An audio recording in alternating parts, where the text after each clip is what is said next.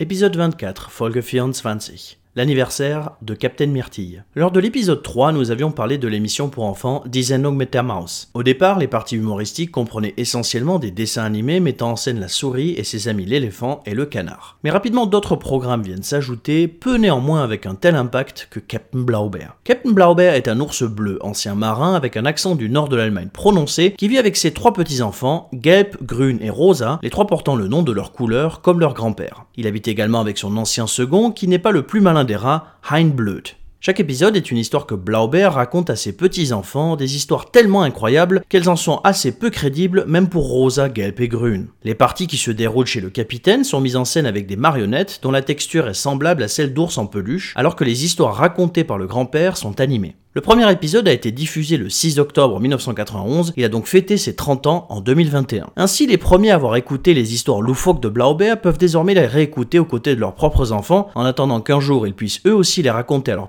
petits-enfants, comme le capitaine. Bis bald